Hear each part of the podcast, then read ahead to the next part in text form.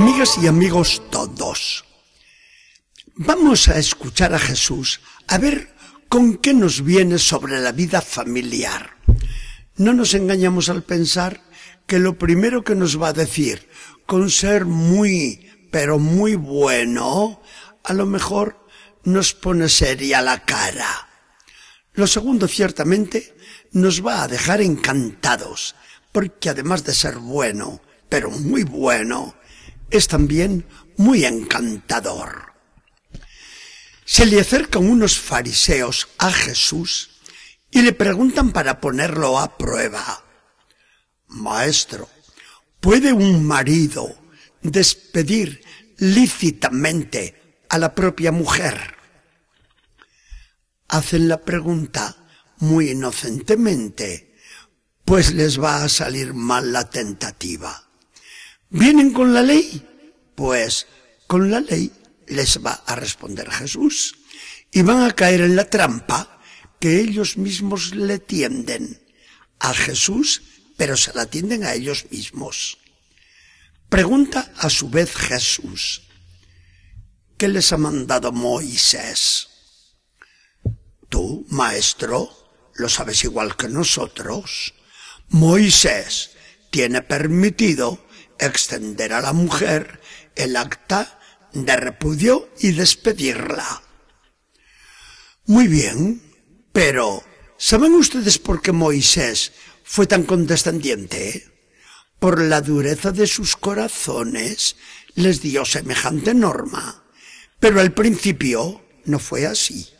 Dios, al crear al hombre, creó los dos sexos, varón y mujer.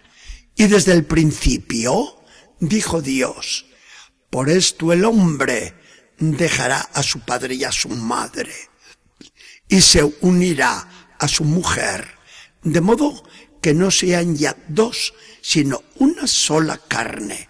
Por lo mismo, el hombre no puede separar lo que Dios mismo unió.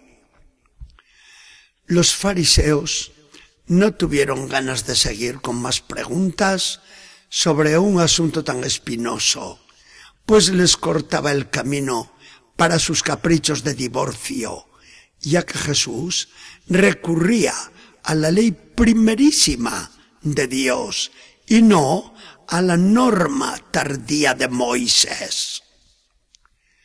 Pero los discípulos se quedaron preocupados, pues tampoco les parecía demasiado oportuna la respuesta de Jesús.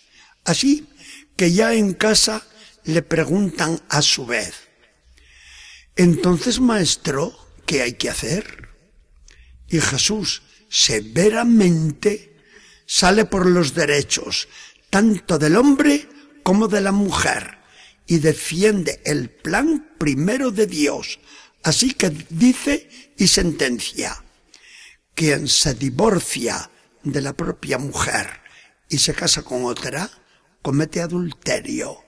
Y la mujer que se divorcia de su marido y se casa con otro, comete adulterio también.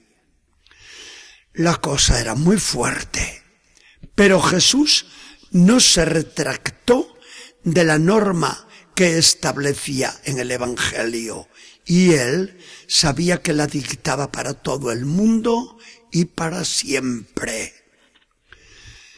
La impresión producida por este episodio de índole familiar puede resultar bastante penosa para algunos.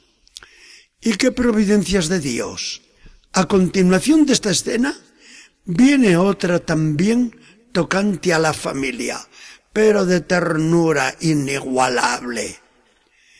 Entre la gente que rodeaba a Jesús, ¿cuántas mamás había? ¿Cuántos niños llevaban consigo? ¿Y qué hacían estos niños sino cumplir su oficio de enredar y molestar? Le entregan a Jesús estos pequeños para que les imponga las manos y los bendiga aunque los discípulos quieren salir por los fueros de la gente grave e intervienen a su manera, Dejen al maestro en paz. ¿No ven que los mayores no pueden entender nada con esta bulla? Jesús se enoja y se enoja seriamente, de modo que responde molesto a los discípulos. Cuidado con impedir que los niños vengan a mí, porque es a ellos y a quienes se hacen como ellos, a quienes les está reservado el reino de Dios. Pues les digo la verdad, quien no acoge el reino de Dios como un niño, no entrará en él. Se calma Jesús, ya que se ha enfadado de verdad, y en un gesto sublime, toma a los niños que le presentaban, los abraza, los besa, los acaricia y se los devuelve a las felices mamás. Como vemos, Jesús ha tocado hoy dos temas candentes sobre la moral y la vida familiar. Candentes en aquel tiempo y candentes, demasiado candentes, también en nuestros días. El divorcio. Nuestra civilización podrá avanzar lo que quiera, pero la ley de la naturaleza expresada en el paraíso. La ley concreta de Dios, alargada por Moisés, el profeta del Sinaí. La ley definitiva de Jesucristo no puede pasar de moda. Permanecerá firme hasta el final. Muchos hablan de la iglesia retrógrada, naturalmente, en este punto.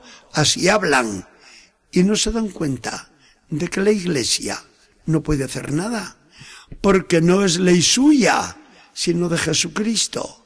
La iglesia no puede hacer más que ser fiel a Jesucristo y defender sin defección alguna la ley expresa del Señor. Jesucristo sopesaba más que nadie las dificultades y nadie le ganaba ni le gana a corazón para comprender y compadecer, como tampoco le gana nadie en prestar su ayuda a quien está en situación angustiosa. Si lo hizo así, es porque quería defender lo más sagrado que tienen el hombre y la mujer como es el amor. Y Jesús quería defender de modo especial a esos niños que le encantaban. Todos sabemos, por dolorosa experiencia, comprobada con nuestros propios ojos cada día, que sin papás con unión estable y sin vida familiar irrompible, es un imposible que los niños se formen y salgan adelante en la vida.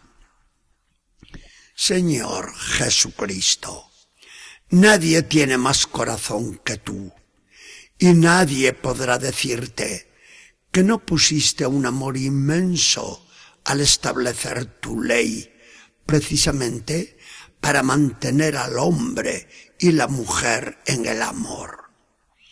Haznos sensibles como tú al dolor de muchas parejas tan queridas nuestras, que las comprendamos, que les ayudemos, que les infundamos esperanza. Dales a todos los matrimonios cristianos esa fidelidad y ese amor tuyos a la iglesia, para que todos sientan la felicidad que sientes tú con tu esposa adorada. Que el Señor nos bendiga y acompañe.